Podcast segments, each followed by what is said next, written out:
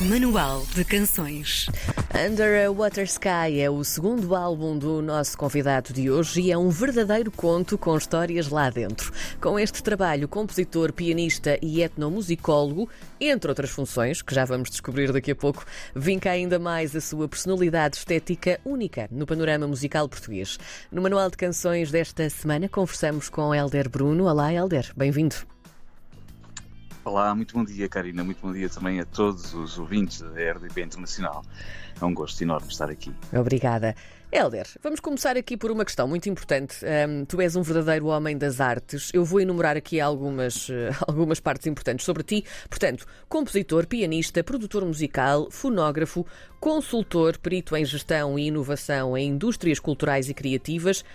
Um, eu, antes de mais, queria perguntar-te, e pergunto isto para um amigo, Onde é que se arranja tempo para isto tudo? no fundo, essas coisas fazem todas parte de, da minha formação. Eh, Sim. Académica, não é? Isso tem tudo a ver com a música. A música é o meu epicentro. as funções depois são, são uh, divididas em setores, não é? Sim. Mas no fundo é a música que unifica tudo isso. A música, a arte e a cultura, no fundo, não é? Um, e de facto eu tenho o privilégio de fazer tudo o que gosto, tudo aquilo que faço, eh, gosto bastante um, e consigo organizar-me no sentido de poder desenvolver essas atividades, principalmente porque a questão da produção fonográfica e da produção musical está diretamente associada com a minha atividade artística, não é? Claro. Com a parte operativa da música e, portanto, são funções diferentes, mas estão todas ligadas e, e interligadas entre si. E depois há a parte mais técnica, mais científica, que também desenvolvo um, e que me, me, realiza profundamente. Olha, e... Portanto, no fundo, não é assim tanta coisa. Aparecem, se nós dividirmos em, em, em palavras ou em secções, pois. de facto parece muita coisa, mas não é assim tanto. E fala-me aqui desta parte da etnomusicologia. Isto parece um palavrão para nós, não é?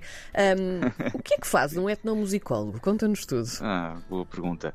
Ah, bem, a etnomusicologia começou, podemos dizer, a surgir no início dos descobrimentos. É uma, uma ciência, uma disciplina das ciências musicais que se destaca da musicologia, não é? que é uma ciência milenar e que servia para descortinar e para compreender os processos teóricos, técnicos da, da arte dos sons, não é? que vem já lá do, do tempo de Pitágoras, pelo menos na nossa civilização, da, da, escola pitagórica.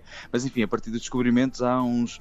Uh, teóricos, musicólogos começam a ponderar e a, e a abordar uh, a música dos outros, dos outros povos que iam tendo conhecimento e contacto, não é, através de, dos descobrimentos ou das viagens marítimas, etc, uh, para um para povos que também tinham música e portanto começa a destacar-se aí. Um, e a partir do, principalmente a partir do século XIX, ela afirma-se como uma atividade enfim, como uma ciência que estuda a cultura a partir da música ou a música enquanto cultura. E, portanto, o etnomusicólogo faz basicamente isso, tem um olhar da sociedade,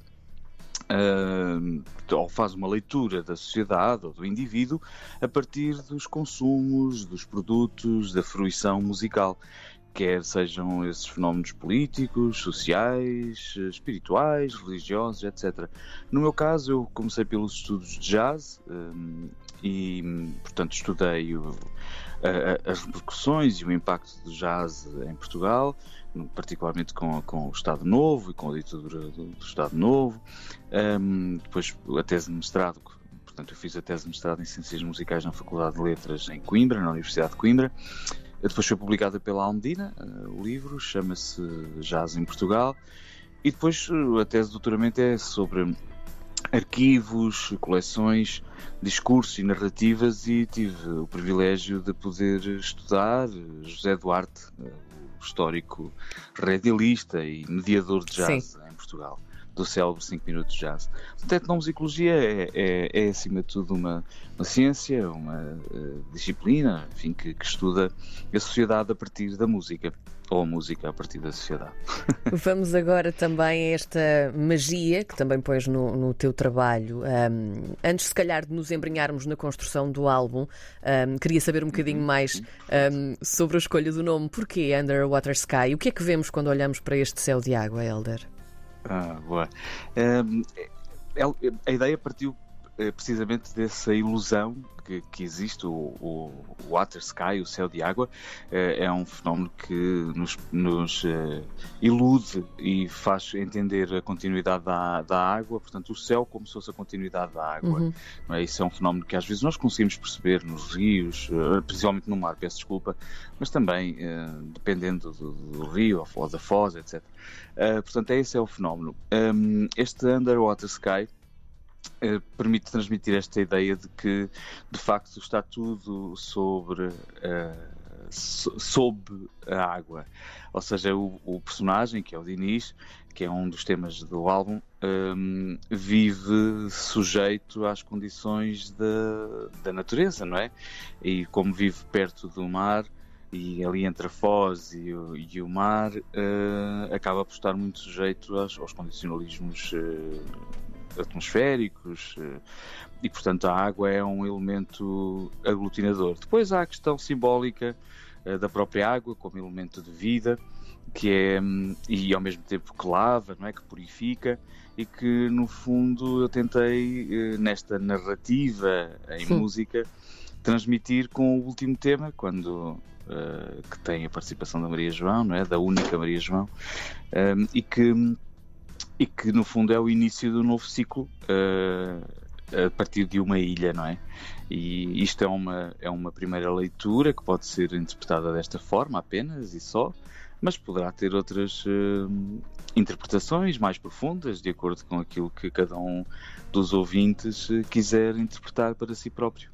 Nós estamos aqui a falar de uma narrativa muito interessante, porque um, tu descreves este álbum como um conto em 10 capítulos, uh, que tem de facto um seguimento, e tu também já começaste aqui a desvendar um bocadinho essa parte, mas também há aqui. Um, não, não, é isso mesmo, é assim que, que funcionam estas conversas. Um, mas okay. cada capítulo também tem vida própria, não é? Portanto, nós podemos ouvir Exato. cada capítulo isoladamente, que também entendemos a história que está ali.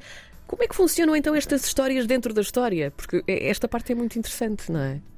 Ah, é curioso. Um, sim, são. Uh, bem, estas histórias de dentro da história começa logo por ser, por ser feita uma espécie de programação, não é? Ou de sintonia através do título. Cada título uh, de, de, cada, de cada um dos temas uh, induz desde logo, uh, o ouvinte a um determinado imaginário, a um hum. determinado universo.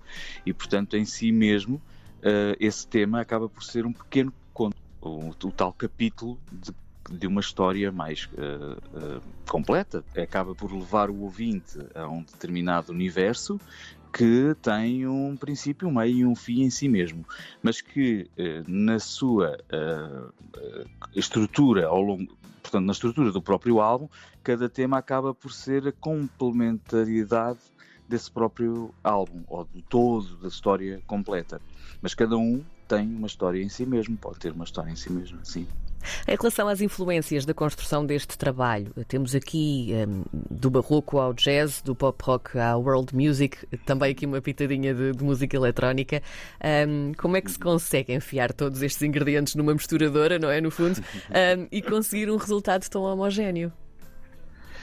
Ah, pois olha, esse, esse foi o meu esforço, uh, de facto, sim. e continua a ser o meu esforço, sim, é fazer com que as minhas influências, e se quisermos podemos dizer a minha identidade musical, ou pelo menos uhum. aquela que mais me realiza, que é esta, que é nesta estética, uh, houve um crítico que, holandês que me catalogou como indie classical uh, e se calhar faz sentido, isto já foi no primeiro álbum, já foi há quatro anos, mas um, ehm, esse é o meu esforço, é fazer com que todo o meu universo sonoro, estético, musical esteja uh, presente sem que se notem fronteiras uh, e, e, e barreiras, ou seja, delimitações entre cada um desses estilos e dessas influências, uh, mas que se sinta tudo como uma, com uma certa homogeneidade.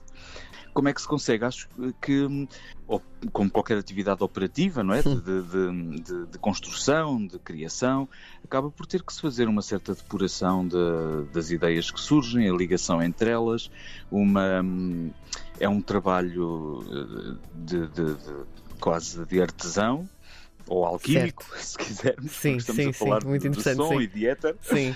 Um, e, e, acaba por ter um processo que começa desde os produtos, desde os, desde os dos, eh, portanto, dos vários componentes que estão avulso, uma ideia que surge e que vai sendo explorada e vai sendo depurada, até aquilo que eu julgo ser, porque nunca está acabado, não é? nada está acabado, eh, e portanto nós eh, e a perfeição eu acho que não existe, mas eh, tem que haver um momento em que nós dizemos que de facto já está aqui aquilo que eu quero transmitir da forma como quero transmitir. E, e portanto é um processo muito apaixonante, mas também doloroso, devo confessar. Nesse, nesse processo, tu contaste também com, com ajudas eh, preciosas, porque rodeaste de colaborações de peso. É Há pouco já falaste da Maria João, também um, ehm, alguns é que já passaram pelo Manual de Canções. Temos aqui o Marito Marques, uh, o Gajo, uh, incríveis. Uhum. Um, ehm, quem mais foi imprescindível também deste, neste trabalho? todas as pessoas envolvidas foram imprescindíveis, uhum. quer aqueles que estejam é, visíveis ou invisíveis. Sim, sim, sim, sim sem dúvida. e portanto o, o, Blossom Ensemble, que tem as duas vozes uh, líricas uh, da Mafalda uh, Umbelino e da Camilo e da Ana Maria Rosa, um, depois as cordas, quinteto de cordas foi, é, é, é, crucial também, não é? Todos são importantes. A Maria Caga, Nathan de Haddad, o Rogério Monteiro, o Feodor Kopashnikov e o Miguel Falcão, o, os próprios técnicos de som, engenheiros de som, o Miguel Seco e o Gonçalo Santos, Uh, até o espaço onde gravámos foi fundamental, não é? Como é evidente, para a captação acústica da sonoridade que se pretendia, uh, que foi no, no grande auditório do Conservatório de Música de Coimbra, as design, a designer, a Catarina Parente, os fotógrafos, enfim, toda a gente é importante, e, mas os, houve convidados especiais que eu decidi trazer para uh, que uh, de alguma forma fossem personagens desses contos e que contribuíssem para essa narrativa mais abrangente ou mais uh, completa que seria a minha visão do álbum. E, e, aí, portanto, como referiste, o Marito Marques, que é um músico extraordinário e que me entende bem, entende bem a minha música, a minha eu acho que de toda a gente, porque ele é mesmo músico de corpo e alma, uh, e portanto é um dos, é o percussionista deste, deste álbum. Uh, depois o, o gajo, também como disseste, que tem uma abordagem fantástica à, à, viola campaniça e que vai buscar também ali um universo estético que me agrada bastante e por isso achei que faria sentido fazer parte, principalmente da, da White Witch of the Seas. Um, é quase essa entidade, essa bruxa branca que vem uhum. para salvar o marinheiro, quando aparece no tema. Depois o, o Vasco Casais, uh, que é um músico extraordinário, que tem um trabalho fantástico, toca nickel harpa no álbum. Um, o Sérgio Carolino, que é um dos melhores tubistas, um dos melhores tubistas uh, do mundo e que me deu também o privilégio de, de participar neste álbum, na, na Holy Storm. Um, o Carlos Que é um amigo de longa data e que tem um timbre, uma voz fantástica, uma forma de cantar única para mim e que, portanto, faria todo sentido que ele fizesse parte deste tema. Até porque eu fiz uh, a Rosa, que é o nome da canção, do, do tema em que ele participa, tem mais de 30 anos, porque eu tive uma banda de rock, era o vocalista, e o Rato tinha também um projeto dele, de rock, e ele cantava muito esta canção, nós tocávamos juntos esta canção, às vezes em jantares, amigos, convívios, etc. E ele cantava muito melhor do que eu, e portanto eu achei que esta canção tinha, fazia todo o sentido agora rearranjada, uh, reorquestrada para esta estética um, e que eu achei que faria sentido colocar aqui no álbum, porque fala sobre a questão da, da, do renascimento e, da, e da, da força da natureza depois das calamidades, etc. E, portanto, faria sentido colocá-la na narrativa do álbum, sem querer estar a desvendar muito a história, mas um, portanto, o Rato canta, e depois a Maria João, que é de facto uma Sim. cantora única no mundo e que trouxe aquele, para além de ter trazido a si própria, trouxe também com muita generosidade uma letra eh, que escreveu em Xangana, que é uma língua de origem banta, é uma língua banta de, de, que se fala em Moçambique, é uma língua nacional, uma das línguas nacionais de Moçambique, e que fecha, parece-me a mim, muito bem o álbum porque traz essa possibilidade de se criar algo novo um, e com uma língua que, enfim, também está ligada ao meu próprio percurso e à minha, viva, à minha vida, porque estive a viver em Moçambique de 2003 a 2005, trabalhei lá e, portanto, tenho também uma, memórias muito boas de, de, Moçambique e fez todo o sentido que Maria João tivesse trazido esta, esta história que escreveu em Xangana. Muito Enfim, bem. coincidências felizes ou não, não sei. Helder, estamos. Felizes são, não sei, são coincidências. Sem dúvida, sem dúvida. Estamos a ficar sem tempo, que é uma pena, porque eu sinto que teríamos aqui pano para mangas para, para explorar muito mais. Helder Bruno, então, com o seu segundo álbum, Under a Water Sky, para descobrir com histórias dentro, absolutamente maravilhoso. Helder, muito obrigada. Obrigadíssimo, Karina. Foi um gosto enorme. Um bom dia a todos. Bom trabalho.